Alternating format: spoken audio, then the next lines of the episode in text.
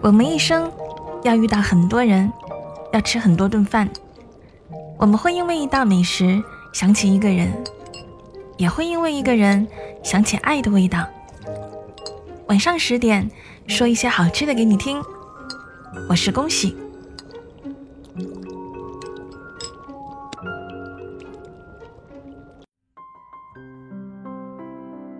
都说辣味是一种痛觉。得知小雨结婚的那一天，燕子给自己做了一锅很辣很辣的水煮肉片。吃一口，果然被辣的哭了一整晚。在谁都认识谁的小城市里，燕子和小雨家只隔了一条街。上了同一所初中和高中，同为单亲家庭的孩子，燕子埋头读书，而小雨。更愿意用跳皮打架来显示自己没有爸爸，也不弱小。情窦初开源于一个面包。高中时，燕子的母亲再婚，很快又破裂了，大吵小吵不断。她没有可以倾诉的朋友，只是沉默着拼命的读书。有一天，爸妈一大早吵架，她饿着肚子到了学校。撑到第二节课后，胃也疼，手也抖，几乎要晕过去。小雨装作路过，将一个面包放在他的桌上。那一瞬间，燕子差点哭了出来。后来，放学回家的路上多了两个并肩的身影。不太说话的小雨成为燕子的朋友，男朋友。听他的烦恼，知道他喜欢水煮肉片，便省了半个月的零花钱，带他去最好的饭店吃大餐。高考结束后，小雨落榜，燕子收到了一本录取书。新生活就在眼前，妈妈和继父却难得的统一战线，要燕子放弃大学，打工赚钱。燕子急得大哭，小雨。不知从哪里拿出了三千块，一股脑的塞给他，又说：“不要哭，还有我呢。”那是燕子一生中第一次有人对他说这句话。他抱着小雨，狠狠的哭了出来。那个暑假，他们拼命兼职，两个人的工资加上助学贷款，凑齐了第一年的学费。助学贷款，兼职和小雨支撑起了燕子的大学生活。只是随着学业越来越重，兼职无以为继，小雨便担起了全部的责任。为了多赚钱，他跟老家亲戚去了广州，下工地、送外卖、发传单，什么都做。每月按时汇来的钱，让燕子衣食无忧。因为心疼路费，大学四年，除了过年的时候在老家见面，小雨只来看过燕子学校两次。每次小雨都变得更黑一些，让人心疼。但他总是笑着，找可以做饭的地方住，给燕子做水煮肉片。这道菜其实不难做，只是肉要好好的切匀，干辣椒、花椒、豆瓣酱得用大火煎炸，最后出锅时马上姜蒜得用特别特别热的油淋上去，才能让香味彻底的释放出来。燕子本想自己下厨，却被油溅在手上，红了一片。小雨心疼不已。又是吹又是揉，还下楼买了芦荟胶，生怕留下疤痕。打那之后，再不让燕子碰一下锅碗。燕子也无数次想过，等毕业了，他们要在一起，他学会做饭，照顾小雨。但是他没想到原来自己的背叛可以那么快。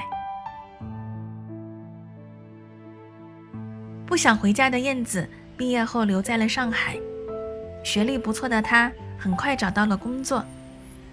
Cbd 金融街在他的面前展开新世界触手可及。他很快把自己武装起来像一个光鲜的白领。而小雨，原本青涩帅气的少年，已经成为贴着打工仔标签的人。灰头土脸的提醒他，CBD 和金融街和他没有任何关系。两个人的差别让燕子越来越害怕，他不敢接小雨的电话，不想回他的微信。小雨来找他，也不再像以前一样。愿意飞扑着去接他。一天，小雨突然发来信息，说自己来了上海。他犹犹豫豫，忘记了回复。下班时，看到小雨背着行李箱在公司楼下，那个瞬间，他心里没有半分高兴，只觉得小雨的穿着是那样不得体，自己走过去会被同事看到。恐惧让他在四目相接之后，转身逃回了办公室。刚上楼，他就收到小雨的信息：“我买了回家的票，你能送我一次吗？之后我们就分手吧。”燕子心中空茫，行尸走肉一样来到了红墙。他小心翼翼地保持着距离。林安捡了，低头说：“自己会把之前的钱还给他。”小雨摇摇头，说：“不用了。”然后他伸出手，似乎想碰一碰燕子，却看着她雪白的衬衣，缩回了手。那天，燕子像逃命一样离开了火车站。时间一晃而过，每次燕子把钱打过去，都被银行退了回来。她谈过两个男朋友，一个不喜欢她，一个她不喜欢。就这样，在热闹的上海待了下来。突然有一天，她听说小雨结婚了，看着手机里的信息，脑子里空茫茫的一片。游魂一样买了水煮肉片的材料，做了红彤彤的一锅，却只能吃下一片。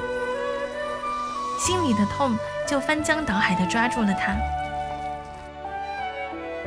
这个世界上最深的背叛是什么？燕子想，大约没有人比自己对小雨做的事情还要过分。是自己配不上那么好的人。他在滚滚而下的眼泪里，闻着水煮肉片的香味，恍恍惚惚地想起一句台词：“我愿用十年的寿命，换你幸福快乐。”是的，他想，我愿用十年的寿命，换你幸福快乐。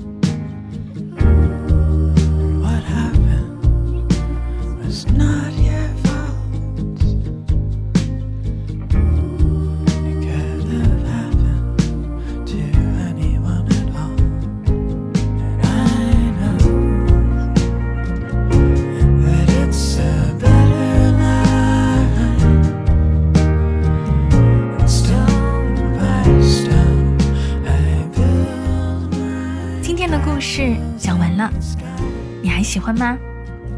别忘了可以订阅并且五星好评啊！对了，每天晚上二十一点三十分，我都会在喜马拉雅音频直播。点击节目上方头像“陆苑杨恭喜”，关注我就可以找到我了。我在直播间等你一起来分享人间美味。